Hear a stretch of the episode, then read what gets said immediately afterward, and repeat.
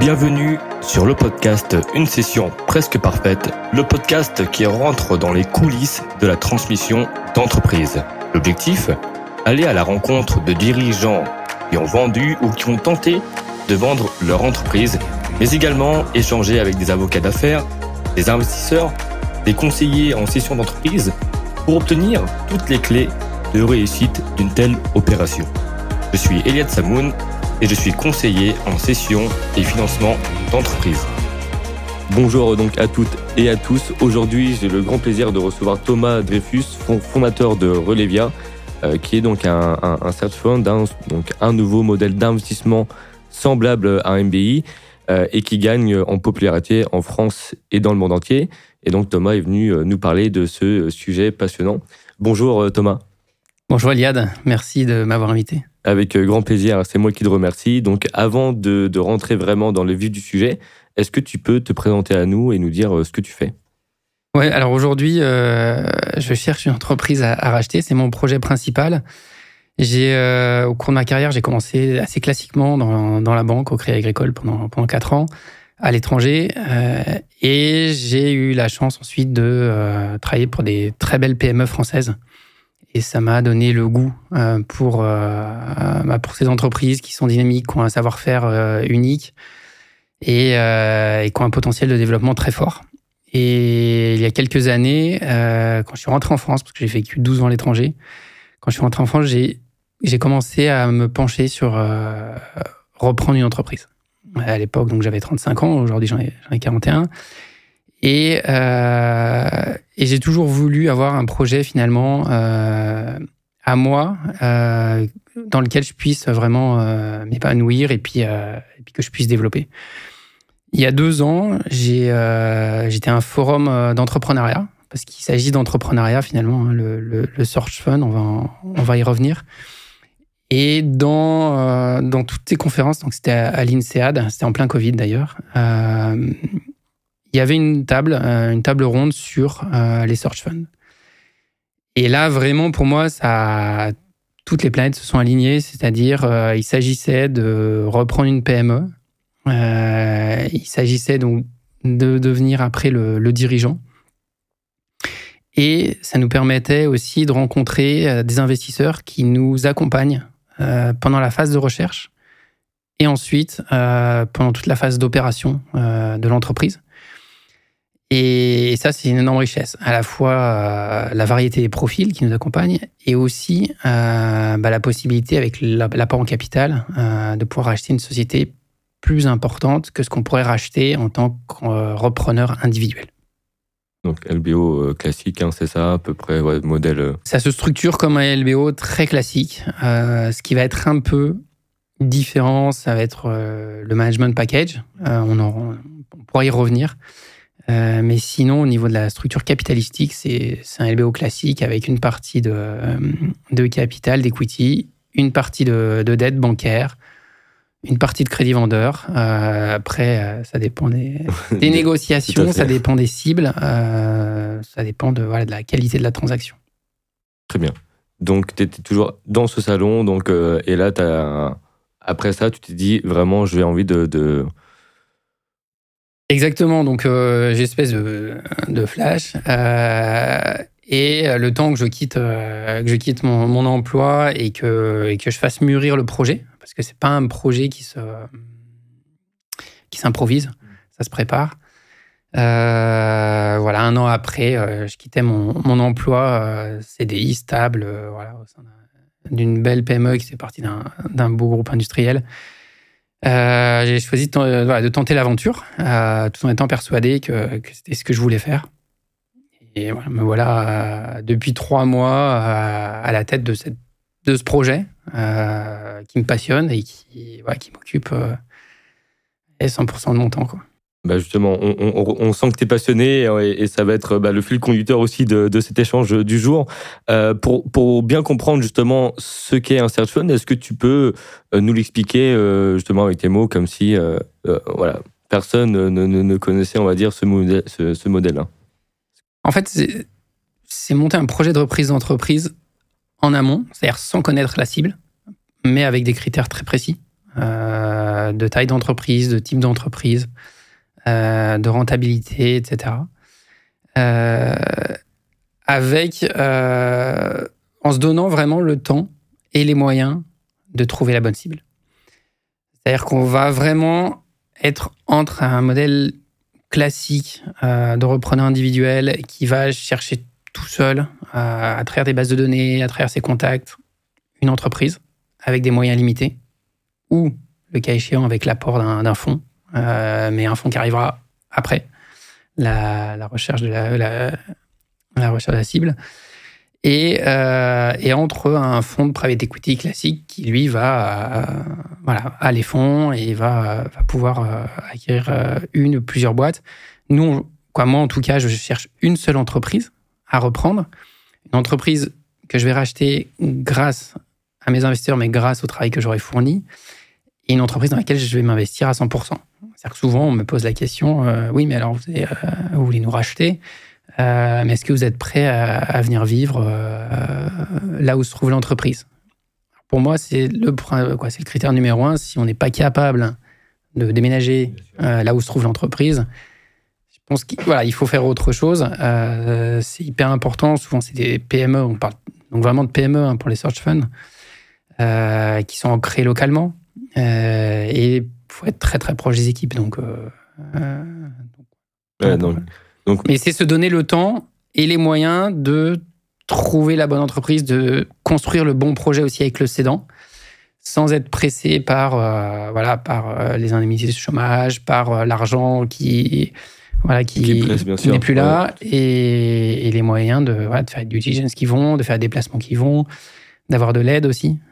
J'ai la chance d'être aidé aussi par, par des stagiaires qui vont, qui vont m'aider au, quotidien Surtout que la plupart du temps, je suis euh, en déplacement. Donc, c'est voilà, le bureau tourne euh, même, même quand je suis en déplacement. Donc, c'est la, structure d'un fonds sans euh, être véritablement un fonds dans les faits. Parce que, en fait, qu'est-ce qui, qu'est-ce qui diffère vraiment, par exemple, du MBI, donc de ce modèle-là, où c'est un dirigeant donc externe à l'entreprise qui va reprendre l'entreprise Parce que c'est ce que tu aurais pu faire typiquement si tu voulais aussi entreprendre, faire le schéma classique de reprise entre guillemets individuelle, hein, donc euh, MBI.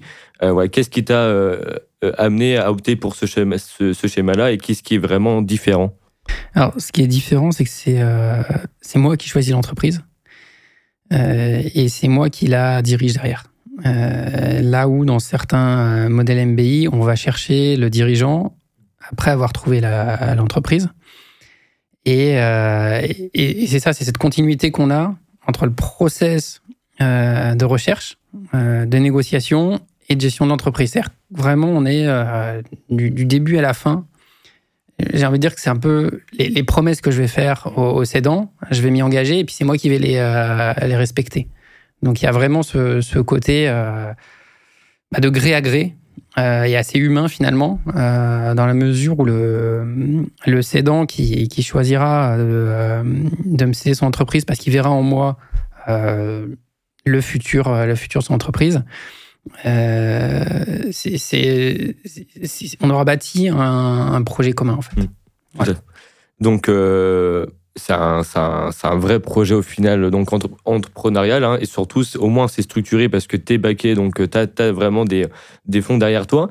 toi, quel est ton plan d'action Thomas donc justement pour pour identifier et, trouver une cible qui correspond aux, critères d'investissement? Donc, par rapport au plan d'action, euh, si on le met dans un espace-temps, euh, on se donne deux ans pour trouver la, société qui va, qui va convenir au projet. Euh, et, donc, on a deux ans pour contacter un maximum d'entreprises qui correspondent à nos critères. Donc, ce qui est très important, c'est de pas dévier les critères.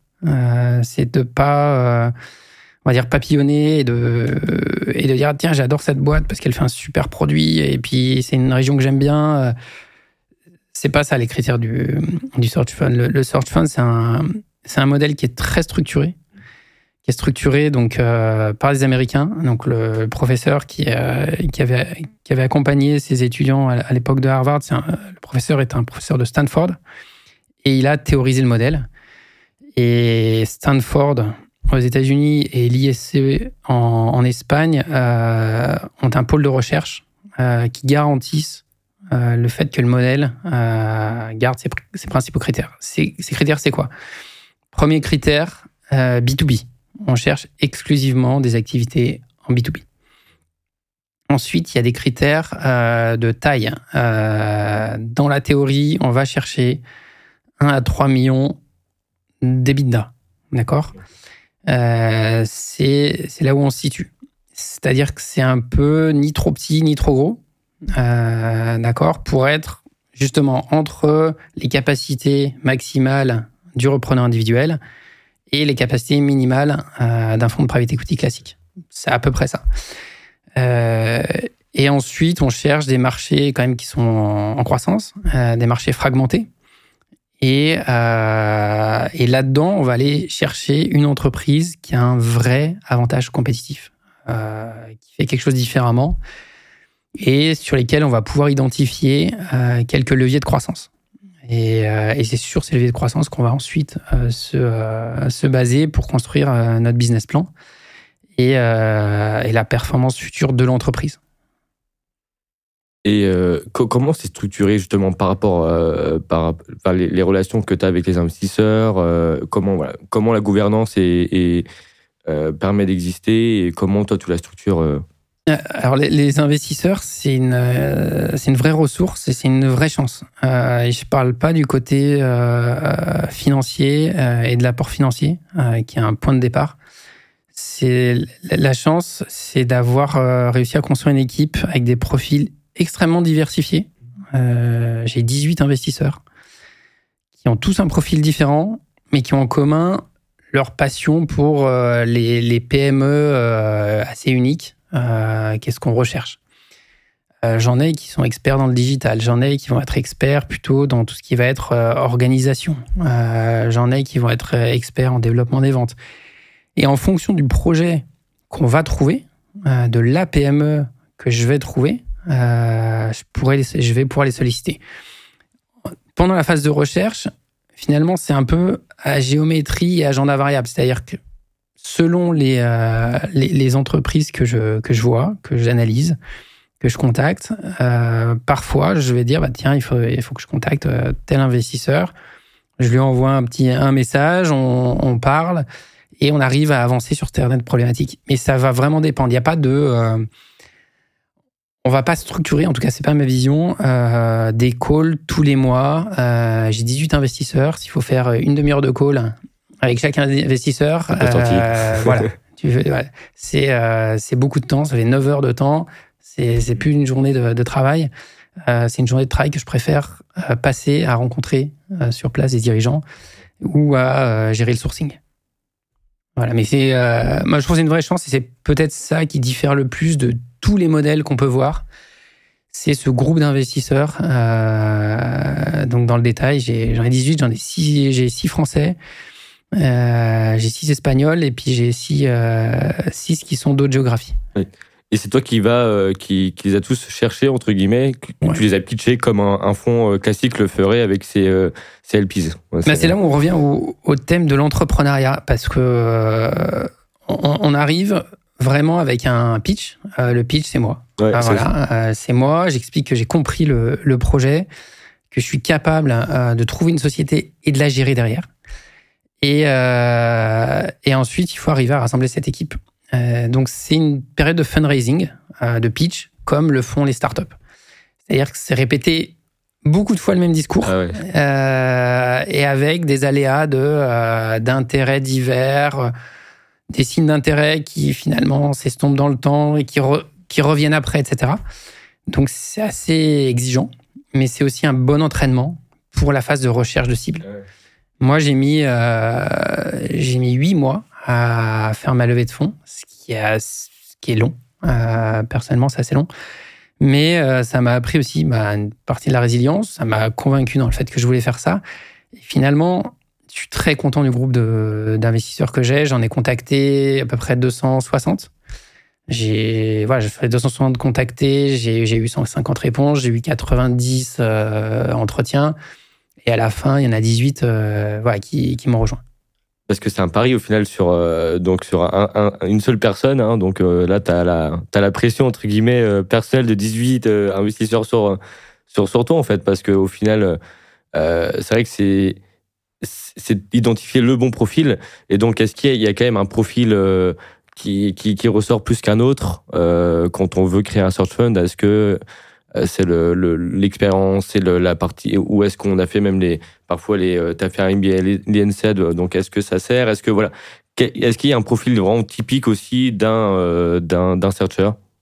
Alors à l'origine, oui. À l'origine, ça a été créé pour un étudiant qui sort de son MBA, donc qui a juste l'expérience pré-MBA et qui a entre 28 et 30 ans. Ça, c'est la théorie de base. Après, quand ça s'est exporté le modèle, euh, ça s'est adapté. Ça s'est adapté au, pays. Et dans certains pays, bah, l'âge est un peu plus important. Euh, il y a besoin de plus d'expérience. Et, là, ça va varier. En, France, on va plutôt être sur une moyenne de 35-38 ans. D'accord. Euh, même si là, j'ai des collègues qui, qui viennent de finir leur, leur MBA, qui se sont lancés, avec qui je suis en contact permanent, qui se sont lancés dans le dans la recherche, il euh, n'y a pas de vérité. Le, vrai, le seul vrai profil, j'ai envie de dire, c'est l'envie de euh, dédier au moins 10 ans de sa vie à ce projet. Euh, parce qu'il y a la période de, levée de fonds, il y a la période de recherche. Donc, levée de fonds, on va dire entre 6 à 8 mois. La recherche, entre 15 à 24 mois. Et ensuite, euh, évidemment, être à la tête de l'entreprise euh, pour un minimum de 7 ans et il n'y a pas de maximum. C'est-à-dire que si l'entreprise nous plaît, euh, on reste. C'est un vrai projet de long terme.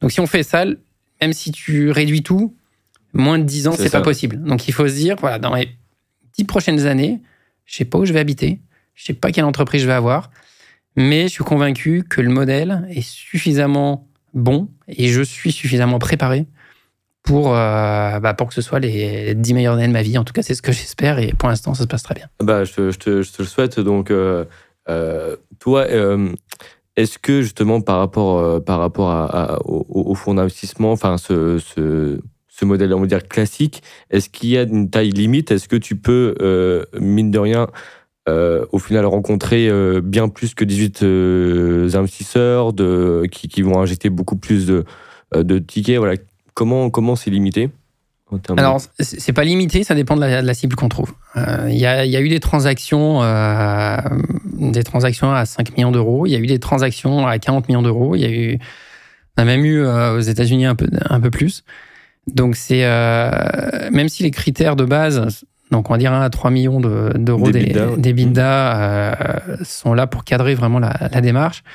Il y a, il y a vraiment de tout. Et c'est encore une fois, si c'est le bon projet pour l'entrepreneur, qui est celui qui recherche la, cible, euh, dans, le cas présent, c'est moi. Si c'est le bon projet pour moi, je vais y aller et que ce soit un deal à 5 millions, un deal à 10, un deal à 15. D'accord?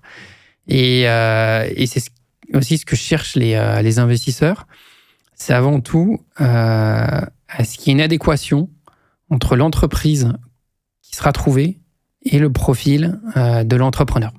Voilà. Donc ça, c'est et c'est pour ça aussi que pendant ces deux ans, donc à la fois moi j'ai le temps de connaître mes investisseurs et les investisseurs ont le temps de me connaître pour après envisager le bah, de continuer l'aventure avec moi. Donc cette phase de deux ans de vraiment de bah, de se connaître et de voir là où on est bon, là où on a des choses en commun. Euh, je trouve ça vraiment c'est vraiment super quoi. C'est un c'est quelque chose euh, d'assez unique je trouve. Et aussi, ce qui te plaît, j'imagine, la partie aussi plaisante, c'est de rencontrer justement aussi euh, des vendeurs, parce que c'est euh, aller sur le terrain et de discuter aussi avec des dirigeants euh, vendeurs, c'est vrai, c'est un vrai plaisir aussi. Donc, j'imagine que tu en rencontres beaucoup, parce que dans la prospection aussi, il hein, faut faut y aller aussi, il faut, faut, pouvoir se manger aussi parfois des beaucoup de, de, refus et de trouver surtout le bon vendeur, on va dire, le dirigeant qui est vraiment prêt à vendre.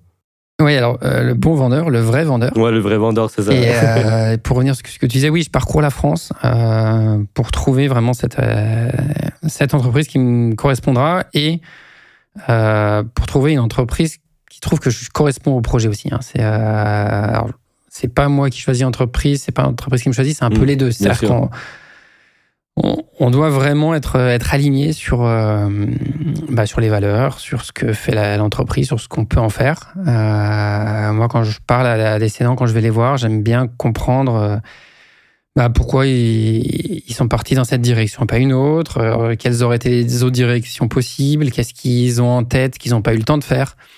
Et, voilà, j'aime, j'aime comprendre vraiment ce qui, a, ce qui a mené à ce succès parce que toutes les entreprises qu'on cible, des entreprises à succès. C'est des entreprises qui marchent bien.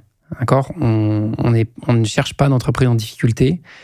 On cherche des entreprises qui sont saines euh, financièrement, idéalement humainement aussi, ça, j'y reviendrai, mais c'est aussi très très important, euh, surtout pour cette taille d'entreprise, d'avoir un, socle humain très important, des bonnes équipes.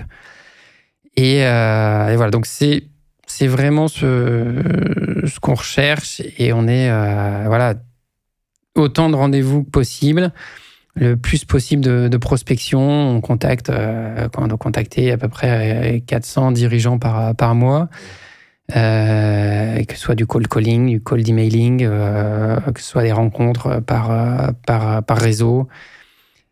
Finalement, on frappe à, énormément de portes en espérant que certaines vont s'ouvrir et, en étant persuadé que bah, sur, sur, celles qui vont s'ouvrir, il va y avoir une, une adéquation entre le projet du, du cédant qui veut, qui veut laisser sa, son entreprise entre de bonnes mains et qui, qui pense que, euh, voilà, que, je suis, que je suis la personne qui, qui pourra le faire. Et, euh, puis bah, la cerise sur le gâteau, j'ai l'avantage d'avoir les financements euh, grâce à mes, à mes investisseurs aussi, qui vont me permettre de, de financer l'opération. Justement, c'est aussi l'avantage et, et c'est ce qui fait la, la, spécificité de ce modèle, c'est que en fait, tu as à la fois le, donc le financement, mais aussi tu représentes pas, enfin, euh, t'es pas le, le fond euh, qui, vient frapper à la porte du dirigeant, donc t'es toi Thomas Dreyfus. Donc je pense que c'est ce qui plaît aussi aux, vendeurs, euh, parce que souvent, enfin souvent, il y a aussi parfois certains dirigeants justement qui qui veulent pas du tout entendre parler de fonds et donc qui veulent pas envisager l'idée de vendre ou de se vendre en partie un, un fonds d'investissement. Donc toi, au final, ils ont en face Thomas Dreyfus. Donc oui, alors euh, tu as raison, il y a un, cédant qui veut, euh, donc qui veut soit prendre sa retraite, soit, soit se consacrer à un autre projet. Il a plusieurs opportunités. Tu as mentionné le, le, fonds. Effectivement, il y a un fonds qui peut arriver. Bon, après, il faut avoir une certaine taille aussi pour intéresser les fonds. Euh, il y a l'entrepreneur individuel. Euh, et souvent, certains cédants préfèrent euh, vendre à une personne individuelle. Et il y a aussi les concurrents ou, ou, les, ou les entreprises, on va dire, de, de secteurs connexes qui vont, euh, on appelle un acteur stratégique, un, un acheteur stratégique. Et là, c'est les trois options qui existaient. Le, le, souci, même si c'est pas un vrai souci, parce que finalement, ça, ça, se finance souvent, c'est que l'entrepreneur individuel, souvent, il arrivait à séduire euh, le cédant. Ça se passait très bien. Euh, il commençait les due diligence, il tombait d'accord. Euh, vraiment, trois mois de, de, travail acharné. Et au moment de trouver les financements, il y a soit à cause de la conjoncture, soit pour plein de raisons, euh, le repreneur n'arrive pas à trouver les financements. Et là, c'est trois mois de, euh, bah de perdu à la fois pour le repreneur et pour le cédant. Et après, ça peut échauder le, aussi le, le cédant. Donc l'avantage, c'est que si jamais, et, moi je sais que je, que je trouverai, euh, il y, a, y, a, un cédant qui, qui veut me céder son entreprise à moi, l'avantage, c'est que j'aurais pas ce problème euh, du financement. Et je serais capable de lui présenter mes investisseurs. D'ailleurs, souvent, les investisseurs aiment faire des visites d'entreprise. Euh, ça les rassure, ça rassure aussi le, le, le cédant. Et donc, finalement, tout ce qui pourrait empêcher la faisabilité du, du deal, on l'a préparé en amont. Et c'est, ça a été long, ça a été dur, tout ce qui est période de levée de fonds, euh, de rassemblement des investisseurs, de mise en place de process, etc. Mais ça vaut le coup parce que ça nous permet d'être beaucoup plus efficace dans le closing. Et, un cédant, surtout si il est vraiment au bout de sa période, qu'il a vraiment envie de, de, se dédier à autre chose, il faut qu'il soit sûr que le projet soit solide. Donc c'est un des vrais avantages du, euh, du, du modèle, c'est d'avoir réussi à, apporter des réponses en amont aux problèmes qu'on peut avoir vers la fin. Voilà. Et, justement, quand tu parles de, financement, donc est-ce que le, Search Fund a un modèle, a une structure de capital euh, préétablie entre guillemets quand quand euh, voilà quand tu as acheté une cible euh, Est-ce qu'il y a un ratio dette capital qui Alors ça va dépendre de, de l'entreprise. On part sur des hypothèses de 50-50 pour vraiment simplifier et puis être, être sûr d'avoir les fonds. Euh, tout en sachant qu'on va pas non plus chercher à, à, trop leverager si on veut aussi avoir des ressources pour, pour développer l'entreprise. Parce que ce qu'on cherche, j'y reviens, c'est vraiment de pouvoir la développer l'entreprise. C'est d'avoir identifié ses leviers de croissance, d'avoir identifié les forces de l'entreprise et d'être capable euh, d'emmener les équipes vers un projet euh, de croissance. C'est un projet de croissance, ça ne veut pas dire qu'on arrive et qu'on dit bon bah là votre croissance de 5% c'est gentil, nous on va faire 20% parce qu'on n'est plus. Non, c'est pas ça du tout. Mais euh, c'est d'abord faire aussi bien que, euh, que ce qui a été fait avant, donc avec les, les, ressources euh, qui existaient avant. Et ensuite, c'est bâtir, bâtir un projet justement avec les expertises que je peux avoir, les expertises que mes investisseurs peuvent avoir.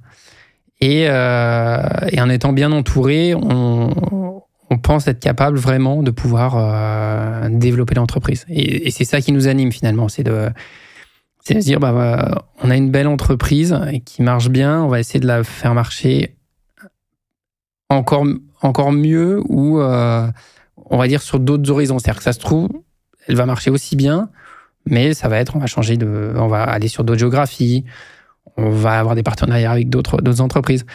Mais ce qu'on ce veut avant tout, c'est vraiment euh, faire faire un vrai beau projet euh, où, à 10 ans on soit très fier et et non seulement nous mais le cédant, c'est-à-dire que le cédant puisse se dire bah ils ont vraiment euh, je leur ai laissé on va dire un diamant brut, ils l'ont ils l'ont poli, ils ont fait quelque chose de, très bien et ça c'est très important. C'est vraiment ce qui ce qui nous anime. Et c'est ce qui fait qu'on va être aussi euh, assez exigeant euh, dans la, dans la recherche et qu'on cherche des, des, belles boîtes euh, qui ont ce potentiel, qui ont ces ressources. Euh. C'est le projet, c'est un, beau projet et comme je te dis, un, projet à 10 ans, donc ça ne s'improvise pas. Voilà. Ça un très beau projet, donc ne pas en fait, changer ce qui marche déjà, mais surtout identifier des leviers de croissance euh, et ça se passe notamment, euh, j'imagine, par la transformation digitale, enfin voilà, par peut-être digitaliser certains processus. Euh, voilà, c'est par rapport à tes critères. Voilà. Alors, j'ai envie de dire oui, mais attention. la transformation digitale, faut pas oublier qu'on est dans un univers de PME. On va être sur des entreprises qui vont faire entre 15 et 60 personnes. Il faut pas arriver en disant euh, vous faites le suivi des ventes euh, sur Excel, euh, ça marche pas, on va mettre un CRM et vous allez voir, vous allez voir ce que vous allez voir, ça va marcher. Euh, je l'ai vécu dans d'autres dans d'autres PME, dans d'autres entreprises dans lesquelles j'ai travaillé, ça marche pas, d'accord? Et souvent d'ailleurs, faut faut juste se dire que l'entreprise dans laquelle on va arriver en tant qu'étranger, hein, premier jour, on a zéro jour d'expérience dans l'entreprise l'entreprise, elle marche très bien. Et elle marche très bien avec ses process actuels. Donc la, première question, et même je peux te la poser, c'est pourquoi est-ce qu'on changerait? D'accord? Après, c'est une réflexion qu'on a portée sur, plutôt sur du moyen terme, pas du long terme, sur du moyen terme. Parce que, effectivement, la transition digitale, c'est un sujet important, euh, assez urgent, mais c'est pas la priorité la priorité quand on arrive euh, dans cette entreprise, c'est d'en gérer la continuité. C'est d'être sûr que les gens ils continuent à bien faire ce qu'ils faisaient bien avant. Et, donc sur, euh, sur ta question, donc transition digitale, oui, mais sur un horizon 3 à 5 ans, d'accord? Euh, Transition environnementale aussi, d'accord? Et, ces deux transitions, finalement, qui vont marquer la prochaine décennie, c'est aussi une vraie question qui se pose aux dirigeants historiques. C'est à dire, bon, bah, voilà, j'ai géré ma boîte pendant 20 ans. Là, il y a deux vagues qui arrivent. La, vague transition digitale et la vague transition environnementale. Est-ce que moi, dirigeant, j'ai envie euh, de passer mes dix prochaines années là-dessus? Moi, en tant qu'entrepreneur, c'est ce qui me passionne et c'est ce que j'ai envie de faire. Mais euh, il faut savoir que c'est euh, à la fois dur, ça demande des ressources, euh, ça demande euh, de l'adaptation. Et il faut pas non plus être trop ambitieux là-dessus, il faut le faire avec la capacité qu'a l'entreprise d'adhérer à ces deux révolutions, on va dire. Et, et c'est ça, je pense, qu'il faut toujours avoir à l'esprit, c'est qu'on est dans un monde de, de PME. Le monde des PME, c'est des, des mondes où les gens sont très polyvalents très efficaces, très agiles. Ils connaissent parfaitement euh, tous les recoins de l'entreprise. Ça marche très bien. Euh, mais les ressources, finalement, sont, limitées. C'est-à-dire qu'on arrive à faire beaucoup avec très peu d'outils. Et, euh, moi, c'est ça que j'aime beaucoup. Et ça contraste avec le, monde, on va dire, des, des, grands groupes, des grandes entreprises très structurées. Euh, c'est pas pareil. Il faut vraiment pas gérer une PME comme on gère un grand groupe structuré on peut s'y approcher, on peut se dire, tiens, ce serait bien un jour d'avoir des process, et puis on, on essaiera. On, va de toute façon essayer de s'améliorer, mais, euh, mais sans aucune brutalité, sans aucune, on va dire, euh, obligation de, de tout changer. On n'est pas là pour ça. Bien sûr. Et ça peut souvent causer plus de dégâts que de bénéfices. Donc c'est toujours pareil, il faut être très, très, très... Et ça, je parle par rapport à l'expérience que j'ai dans les, dans les PME dans lesquelles j'ai travaillé chaque fois qu'il y a une personne qui a dit euh, euh, on va tout changer parce que moi je viens d'un grand groupe, je connais mieux les offres, ça, alors là, 100% d'échec. De toute façon, le, le bien est l'ennemi du mieux, du, du mieux comment, comme diraient euh, certains. Et je pense que si tu es là aussi, c'est que l'entreprise la, te plaît et donc tu peux ou, déjà, faire, déjà essayer de faire aussi bien. Déjà, je pense que parce que euh, il y a la partie euh, surtout acquisition, donc identifier la cible, et surtout il y a la partie après. Euh, comment comment fonctionne le modèle du search on quand quand par exemple tu as un projet d'investissement pour développer une nouvelle ligne de production par exemple Est-ce que vous, vous gardez une enveloppe exprès pour financer des investissements, financer la croissance organique, croissance externe? Comment ça fonctionne? Alors là, c'est là où ce que je disais, il faut faire attention aussi à l'endettement qu'on prend euh, dès le départ. Il euh, faut garder une certaine réserve, mais euh, là, c'est plutôt une question à poser à, à mes 11, 11 collègues en France qui ont, qui ont réussi à faire l'acquisition via un modèle search fund traditionnel. parce que ils sont ils sont plein dedans. Donc le, le, premier a racheté en 2019. Ensuite il y a eu un, une acquisition en 2020. Il y en a eu deux en 2021 euh, 3 en 2022, il y en a eu 4 cette année. Quoi, cette année, les 6 premiers mois, donc on est parti sur des très très bonnes bases. Et c'est leur euh, voilà, c'est leur problématique. Euh, c'est pas encore la mienne. Par contre, évidemment, pour se développer, il faut avoir des, des ressources. Mais ce que je disais, encore une fois, les, les, les PME sont tout à fait capables de, de, faire de grandes choses avec des ressources euh, finalement assez limitées. Et, c'est ça qui, qui, fait que les PME, surtout les PME françaises, euh, ont un, énorme potentiel. Et, voilà. En, France, on, est, on a beaucoup de chance. Euh, moi, j'ai travaillé pour des PME françaises en étant à l'étranger, hein, donc en, en, me confrontant à, à, des homologues, donc euh, allemands, italiens, américains. Le, le savoir-faire des entreprises françaises est incroyable. Vraiment. On a, on a vraiment une, richesse euh, à exploiter. C'est ça qui m'anime aussi dans mon projet, c'est de pouvoir l'exploiter, de pouvoir faire partie de, ouais, de ce succès qui fait que, demain, dans dix ans, il y aura nos PME seront encore mieux vues, j'espère, attireront plus de talents. Ça, c'est aussi un, sujet. Et, euh, et qu'on aura su euh, développer toutes, euh, tous nos atouts. Moi, je pense que pour, pour la France et pour l'économie française, les PME, euh, ça devrait être la priorité. Euh. Je partage totalement ton avis. Euh, et, du coup, que, comment tu vois l'évolution de ce modèle d'investissement en France, d'un point de vue même juridique, d'un point de vue fiscal? Est-ce que tu penses qu'il y aura des, une émergence de ce nouveau modèle-là? Et surtout, est-ce qu'il y aura des incitations à favoriser ce modèle-là plutôt qu'un autre, justement, pour alors, comme je disais, euh, là, on est sur une courbe qui commence à être exponentielle sur le, le nombre euh, d'acquisitions, mais de search funds qui sont montés. Il y en a une petite trentaine qui a été montée depuis donc depuis depuis cinq ans. Et et c'est un modèle qui gagne en popularité. Alors en France, c'est euh, c'est vraiment c'est vraiment quelque chose qui, qui, est assez important. On le voit hein, que ce soit quand on cherche des stagiaires. Maintenant, ils connaissent le modèle des search funds. Je crois qu'il y a cinq ans, personne connaissait. Ah bah Maintenant, même les stagiaires d'école euh, le, connaissent. Et, euh, et, puis on sait ce qui s'est fait euh, ailleurs. On sait ce qui s'est fait aux États-Unis, euh, où la courbe que je te montrais tout à l'heure avant l'émission, elle, est exponentielle, surtout depuis la fin des, des années 90. Ensuite, c'est arrivé en Espagne. Euh, donc, on est, voilà, on est sur une situation assez similaire au niveau de tissu PME, euh, l'Espagne et la France. Et, en Espagne, ils ont 5 euh, à 7 ans d'avance par rapport à nous. C'est-à-dire qu'aujourd'hui, si nous, on a une grosse dizaine de search funds actifs, eux, ils en ont une trentaine. Si, voilà, si nous, on a 11 acquisitions, eux, je crois qu'ils en ont 25 ou, ou 30.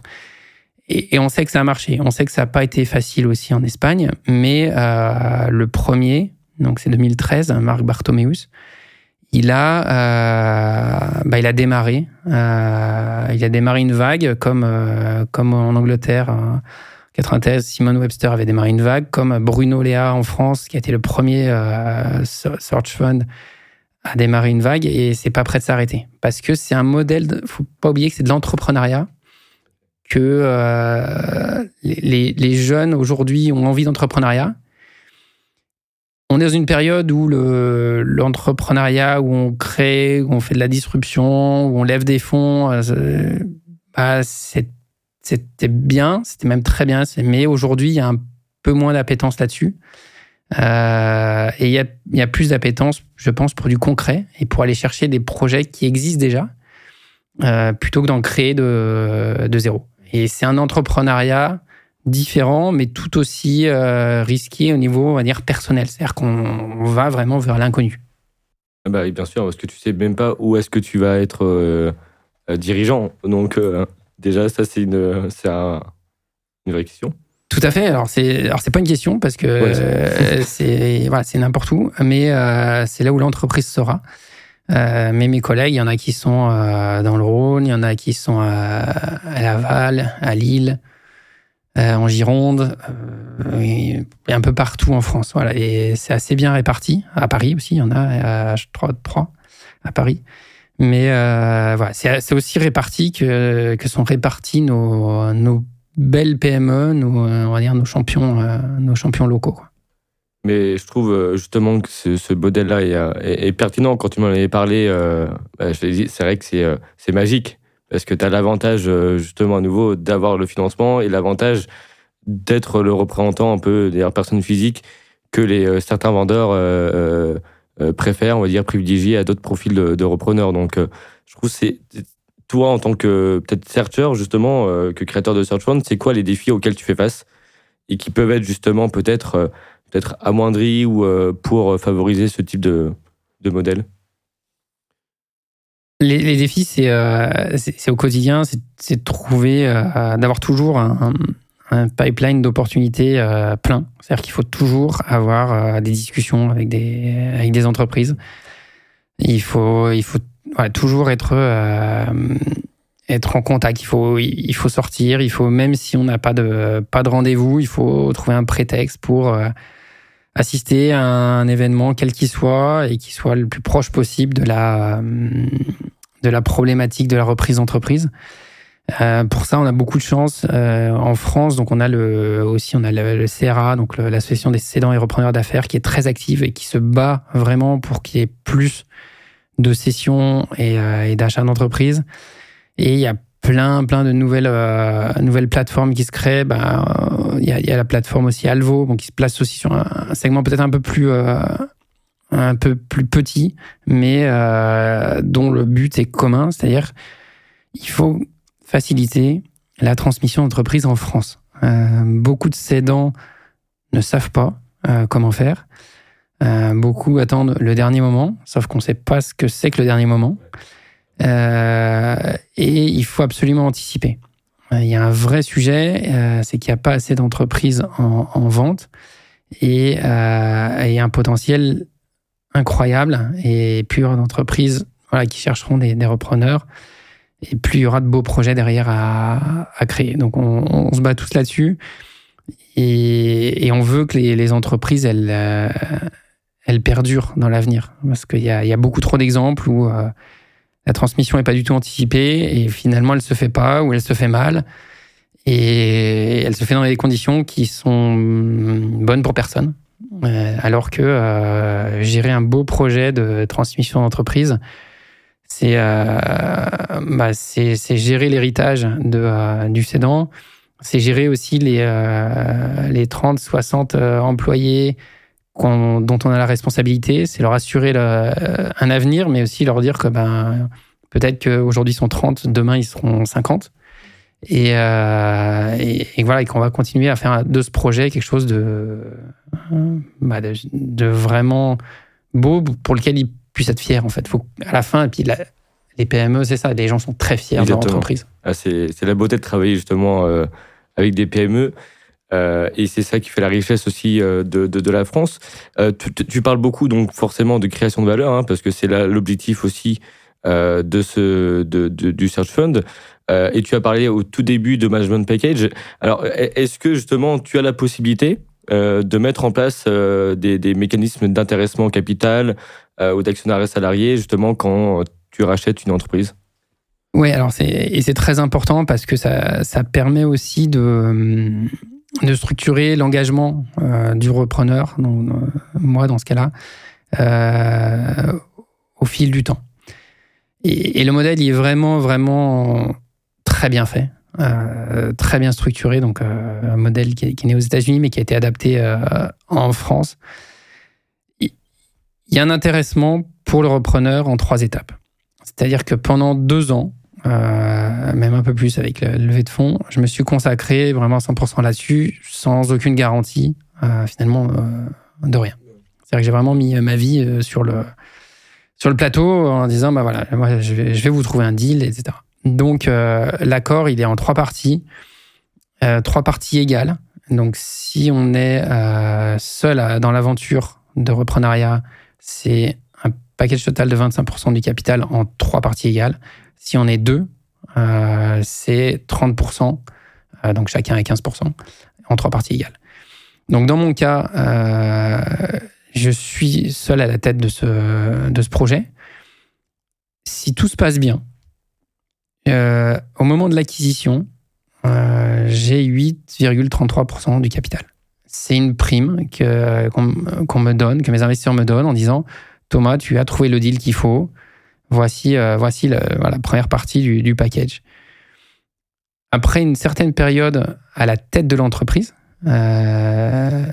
j'obtiens la deuxième tranche, une deuxième tranche de 8,33%.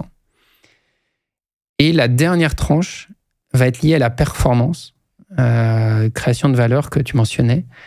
Euh, et celle-ci va être calculée en fonction du TRI.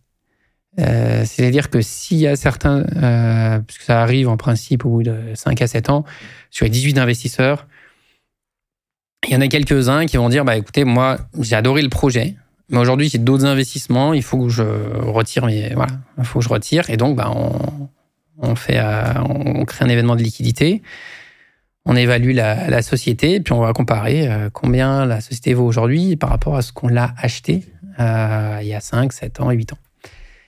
Là-dessus, on calcule un TRI.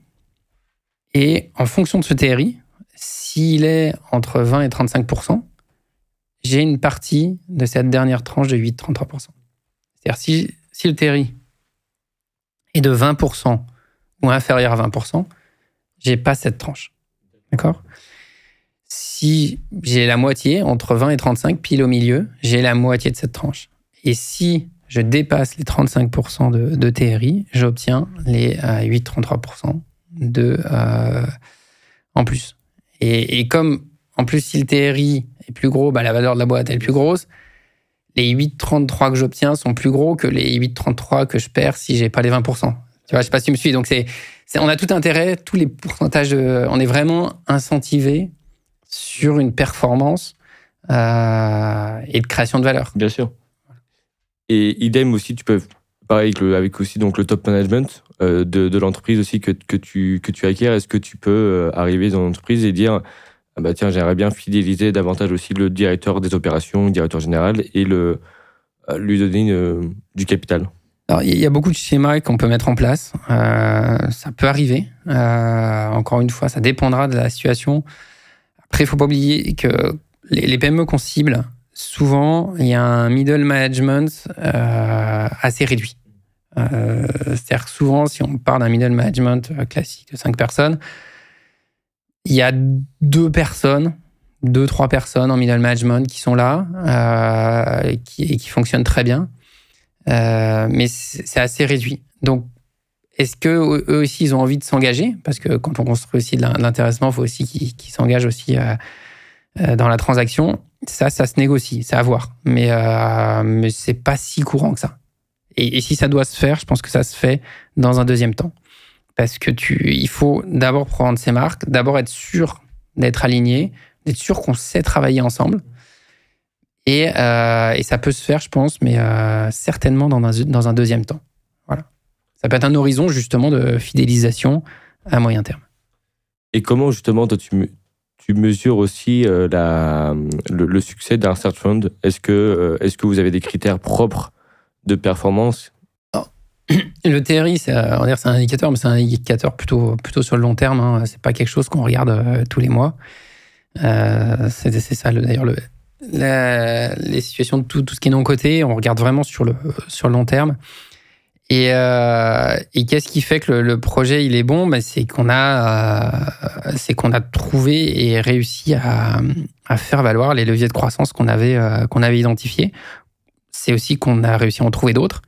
C'est qu'on a réussi à garder nos employés. C'est qu'on a réussi à recruter c'est que on est toujours en contact avec le cédant et que le cédant il est super content de ce qu'on a fait de son entreprise. C'est euh, c'est tout ça en fait. C'est vraiment euh, d'avoir réussi à, à faire un projet tel que ce qu'on avait envisagé dès le départ. Et puis si on a pu faire encore mieux, pourquoi pas? Et si ça se trouve, on aura euh, créé une filiale en Espagne, on aura on aura fait des nouvelles lignes de, produits, de services. On se sera associé à, d'autres entreprises, on aura peut-être fait du build-up. C'est voilà, c'est d'avoir réussi vraiment à apporter quelque chose euh, à l'entreprise, aux employés, euh, aux clients, aux fournisseurs, à tout le monde. C'est-à-dire d'avoir vraiment euh, gardé tout, tout ce réseau qu'on avait dès le départ et puis de la renforcer. Est-ce que tu as des critères rédhibitoires Parce que j'imagine que, étant donné que tu vois beaucoup d'opportunités, il faut aussi rapidement euh, parfois dire euh, go, no go. Donc, euh, des critères à, toi, rédhibitoires Alors, critères rédhibitoires, c'est très difficile d'en avoir. Et puis, encore une fois, le, modèle, il est quand même suffisamment strict. Hein. C'est-à-dire que dans le modèle, j'ai pas encore donné tous les critères parce qu'il y en a quand même beaucoup, mais on, insiste beaucoup aussi sur la, la récurrence de revenus. Ouais. Et, et alors ça, c'est assez important la récurrence de revenus ou de, ou de, clients, hein, parce que euh, la récurrence de revenus, on est tout de suite sur des modèles euh, d'abonnement ou SaaS, etc. Euh, toutes les PME sont pas sur ce modèle, euh, mais euh, ce qui est important, c'est d'avoir une clientèle à la fois loyale, diversifiée et, et qui revient souvent. donc ça, c'est très important.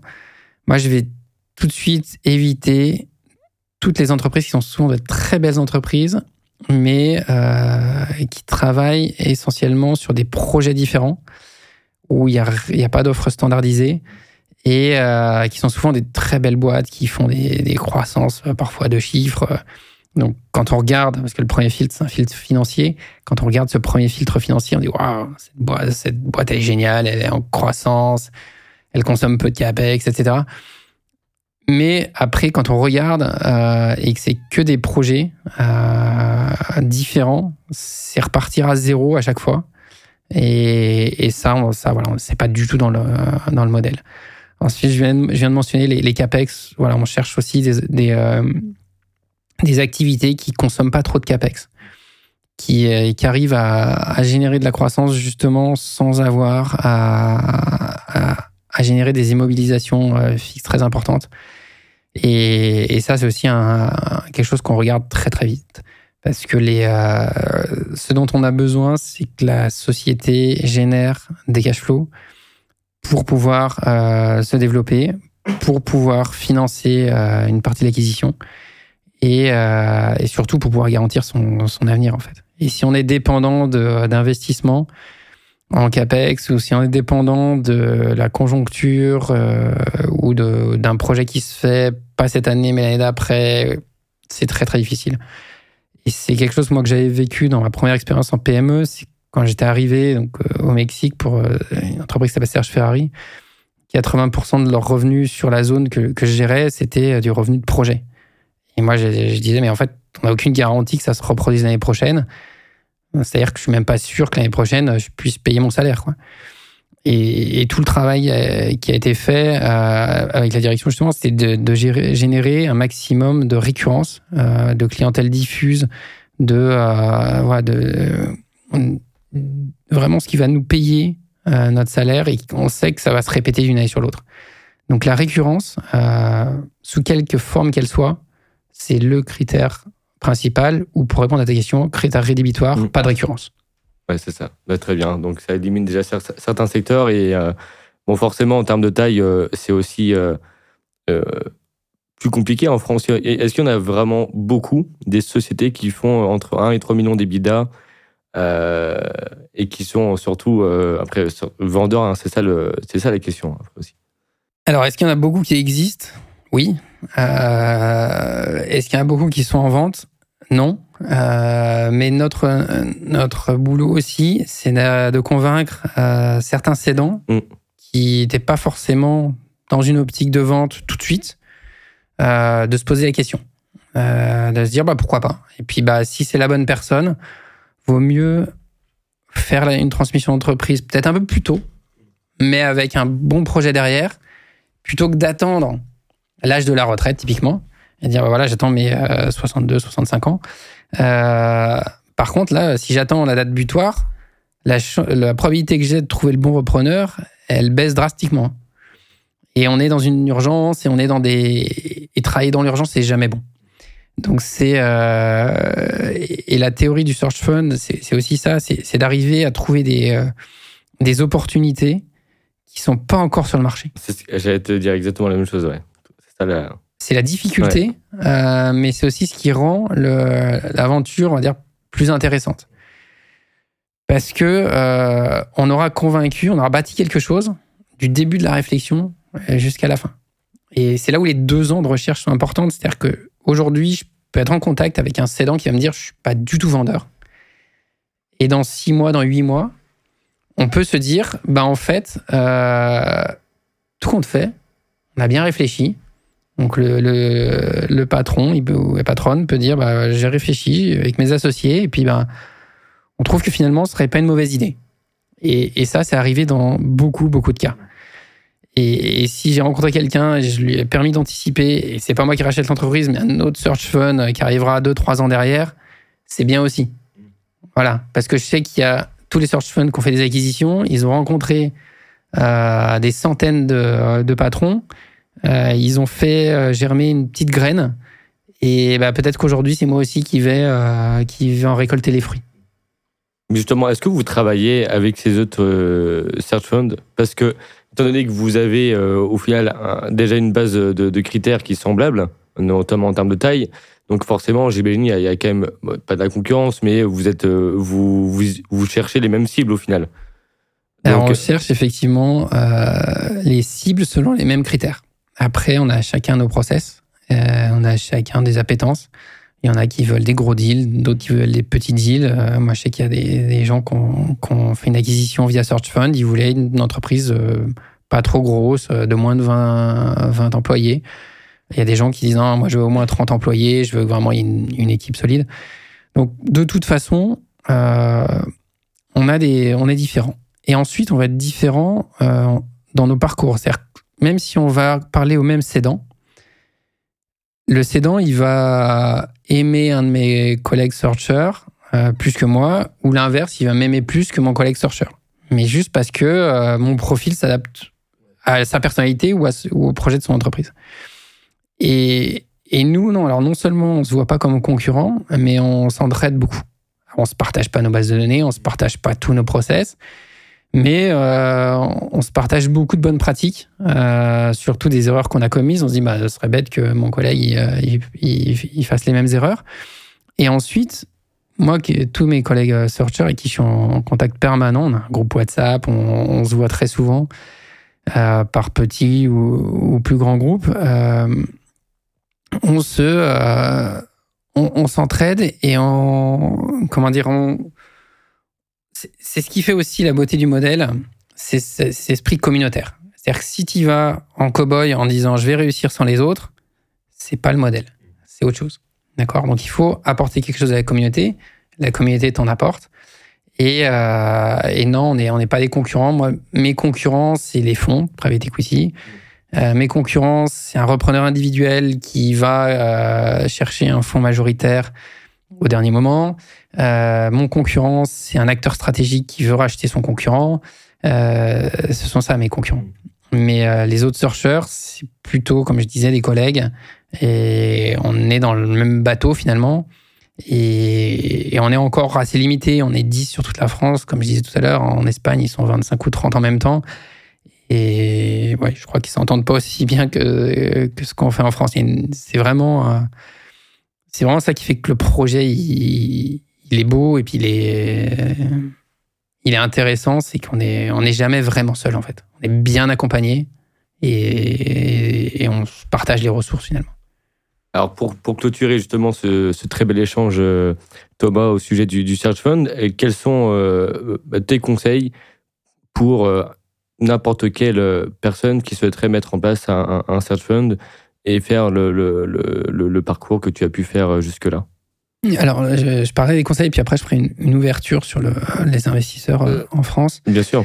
Donc, sur, sur les conseils, lire un maximum de choses sur le modèle. Donc, il y a beaucoup, beaucoup, beaucoup d'écrits qui existent. Donc, c'est aller sur les ressources de Stanford et de l'ISC c'est bien comprendre le modèle, euh, être sûr que c'est fait pour soi. C'est-à-dire au-delà du, modèle et des, euh, des horizons d'investissement, du côté un peu private equity du modèle, il faut pas oublier que euh, c'est un projet de, PME, c'est un projet réel. Euh, c'est voilà, c'est c'est pas juste euh, gérer du haut d'une tour d'ivoire un, projet, c'est mettre vraiment les mains de, dedans quoi. Donc il faut être sûr euh, qu'on est capable de ça. Ensuite, c'est euh, au niveau de la, de la période de, de, levée de fonds. Et c'est un conseil qu'on m'a donné euh, un peu trop tard d'ailleurs, vers la fin. Un investisseur espagnol euh, qui m'a dit, euh, en fait, si tu veux t'assurer que ça marche, fais comme si tu étais le premier, premier searcher en France. compte pas sur les acquis et va prospecter des investisseurs qui connaissent pas le modèle. va confronter finalement ton projet euh, auprès de gens qui vont te rendre la vie difficile et qui vont te donner plein d'objections.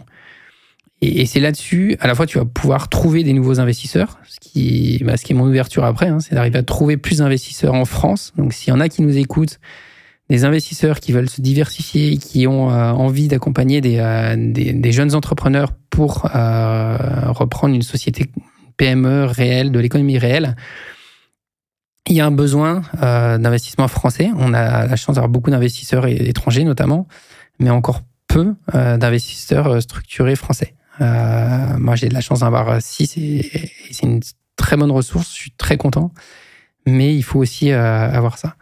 Ensuite, au niveau des, des conseils, donc c'est aussi de parler dans la communauté, c'est-à-dire s'insérer dans cette communauté de searchers. Euh, Aujourd'hui, on est, euh, ouais, on doit être une cinquantaine dans, dans un groupe, euh, dans un groupe où on échange quotidiennement entre les gens qui ont monté un search fund et qui ont acquis une entreprise, les gens qui sont en train de chercher, les gens qui sont en train de lever les fonds et ceux qui sont en train de penser à faire un search fund. Et toute cette communauté, elle est pleine de ressources et elle est, en fait, faut pas, faut pas être tout seul dans son coin. S'il y a s'il y a une, euh, une chose, un vrai conseil, c'est euh, vraiment ça. Quoi. Oui, donc euh, je voudrais finir aussi en, disant, alors plutôt sur l'optique de l'investisseur qui parrainera et qui accompagnera l'entrepreneur. Le, faut savoir qu'on est sur un modèle d'entrepreneuriat où le, taux de succès est, est vraiment l'inverse de ce qu'on va avoir dans du venture capital, du capital risque. Là où euh, on pourrait avoir 10% de succès, 90% d'échecs dans du capital risque, dans du search fund, qu'on appelle aussi entrepreneuriat par l'acquisition, on est davantage sur du 80% de succès, 20% d'échecs. Donc il faut, euh, voilà, faut qu'on ce taux de réalisation est, euh, est très fort. Ça permet d'être euh, d'être sûr que le projet ou les projets dans lesquels on va pouvoir s'investir ont une grande chance d'aboutir. Et quand on s'investit euh, personnellement, parce que je sais que les investisseurs s'investissent aussi personnellement beaucoup de temps dans un projet et qu'on sait qu'il va continuer, qu'il a 80% de chances de continuer pendant pendant 10 ans ou 20 ans, c'est une sacrée garantie. Et euh, donc voilà, donc euh, ça, je travaille un peu pour euh, les futurs searchers, mais mais pour le modèle en général, euh, voilà, si on a des business angels qui nous qui nous écoutent ou des gens qui sont intéressés par le modèle, n'hésitez pas, c'est un, un, très très beau modèle et on voit ce qui s'est passé en Espagne et aux États-Unis où il y a des beaucoup beaucoup de ressources qui se sont déployées. Parce qu'il y, y, a encore trop peu d'experts aussi en France euh, des, euh, parce que j'imagine que tu as besoin aussi d'être accompagné d'un point de vue juridique, d'un point de vue, euh, peut-être, je sais pas, même financier sur. Alors là-dessus, on a de la chance. On a eu, on a eu des gens qui sont intéressés très tôt au modèle et bah, qui, moi qui m'accompagne.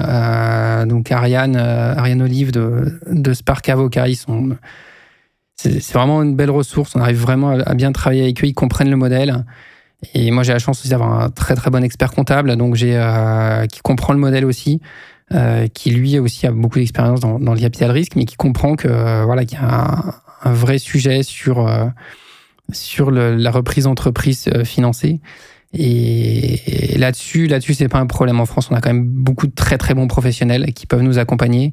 Faut bien les choisir. Ça fait partie aussi du parcours du du searcher, donc de l'entrepreneur à la recherche d'une d'une et d'une seule euh, PME à reprendre. Et est-ce que tu voudrais rajouter euh, un mot? Est-ce que j'ai euh, une question que j'ai pas j'ai pas eu l'occasion de te poser? Pour clôturer ce, bel échange, Thomas Alors, on, a fait un peu un peu le tour. Après, c'est vraiment s'immerger quand on s'intéresse dans dans la documentation, comme j'ai dit, de Stanford et de l'ISC mm. que tu mettras peut-être en lien dans le podcast. c'est d'écouter des podcasts qui sont dédiés à, à cela c'est de voir ce qui s'est fait ailleurs, euh, notamment aux États-Unis, mais aussi en Espagne, mais aussi en Angleterre, euh, en Amérique latine. Il y a beaucoup, beaucoup de pays qui ont, qui ont de l'avance. Et c'est autant de ressources et d'exemples sur, lesquels on peut baser le, les succès qu'on, je l'espère, qu'on va bâtir en France. En tout cas, euh, ça marche très bien pour l'instant. Et je sais qu'il y a des, deals qui sont en train de négocier actuellement. Et voilà. Donc, il va y avoir beaucoup, beaucoup de bonnes nouvelles dans les prochains mois. Alors, et rappelle-nous, alors justement, tes critères euh, pour les personnes qui nous écoutent et peut-être qui connaissent quelqu'un, qui connaît quelqu'un. Une belle PME euh, rentable euh, dans un, une fourchette de 1 à 3 millions euh, d'art retraités. une société qui travaille dans un secteur fragmenté avec une clientèle loyale et diversifiée. Euh, des besoins capex assez limités et, et, surtout et surtout un avantage compétitif clair. C'est-à-dire qu'on veut que on puisse vraiment euh, construire un beau projet avec cette entreprise et qu'on sache vraiment ce qui est différenciant euh, dans cette entreprise. Euh, et ça, c'est ça, c'est vraiment les critères principaux. Après, ces, ces, critères, ils se retrouvent euh, sur mon site web. J'ai créé un site web pour présenter le, la démarche. Et il se trouve, euh, voilà, vous avez juste à googler Search Fund critères et puis vous, vous trouverez. Dans tous les cas, je, je mettrai ton lien pour te contacter. Voilà, pour toutes les personnes, soit qui, qui envisagent de vendre leur entreprise ou qui connaissent, des personnes qui connaissent d'autres personnes qui sont dans une optique de vendre, contactez Thomas et idem aussi pour des nouveaux searchers justement hein, pour euh, euh, justement favoriser aussi ce nouveau euh, véhicule, enfin ce nouveau modèle d'investissement. moi, je trouve qu'il vraiment qui mérite d'être mis en avant parce que c'est vrai que c'est c'est une très belle solution pour favoriser justement les transmissions de PME en France. Et vraiment un, grand merci à toi Thomas d'avoir pu donc présenter ce modèle-là. Je te souhaite aussi beaucoup de beaucoup de réussite dans ta recherche de, de cibles et surtout dans son développement. Et puis j'espère que ce podcast permettra de, de mieux comprendre ce modèle-là et justement peut-être aussi de, d'aider, de t'aider dans cette démarche d'acquisition. Merci Eliane, c'est très agréable. Et puis, bah, si on n'a pas répondu à toutes les questions, en tout cas, j'espère que ça servira d'ouverture et, euh, et de, voilà, de début de recherche pour, pour beaucoup de personnes euh, qui s'intéressent au modèle. On est encore au début de la, de la vague en France. Je vous donne rendez-vous dans 3-5 ans. Euh, vous verrez le Search Fund, beaucoup de gens en parleront. Bah, avec plaisir. Et tu seras justement une référence aussi en France. On pourra dire le Thomas, le, Search Fund, le relais. J'en suis, j'en suis pas encore là. Pour l'instant, les, les, références, c'est les, les 11 premières acquisitions, voilà, qui ont tous trouvé des très très belles boîtes. Euh, et, c'est déjà des exemples à suivre. Bah, je te souhaite beaucoup de réussite Thomas et, et encore euh, un grand merci à toi. Merci Eliade. Avec plaisir.